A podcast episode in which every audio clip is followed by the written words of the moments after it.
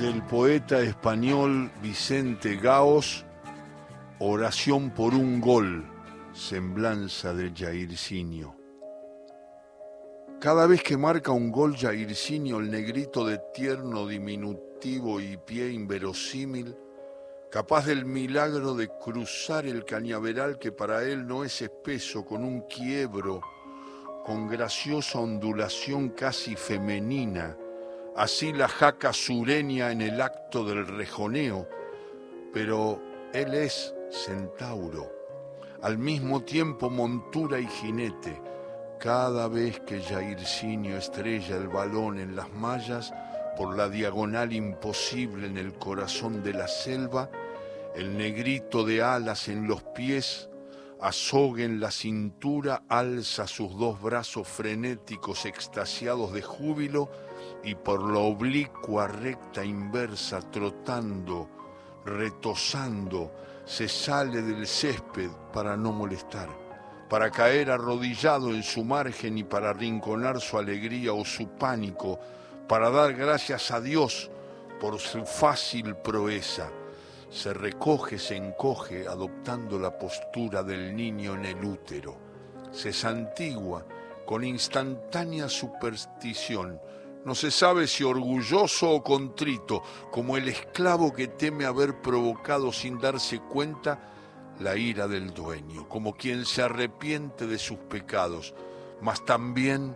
con profunda admiración por su obra increíble, obra que no es suya, sino de Dios, sin cuya voluntad no se mueve la hoja de un árbol, de Dios,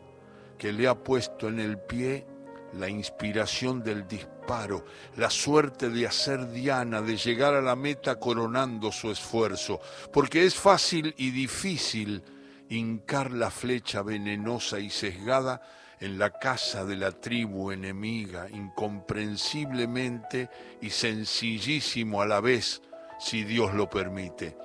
Pero siempre hay que esforzarse, Ganarás el gol con el sudor de tu frente charolada por el brillo del trabajo tenaz, tan bien hecho que parece un juego de niños y no esa laboriosa tarea que perla de agua su rostro. En el rincón, de rodillas, es como si le hubiesen castigado, como si le avergonzase estar entre 800 millones de espectadores y quisiera retirarse, quedarse un instante a solas con Dios,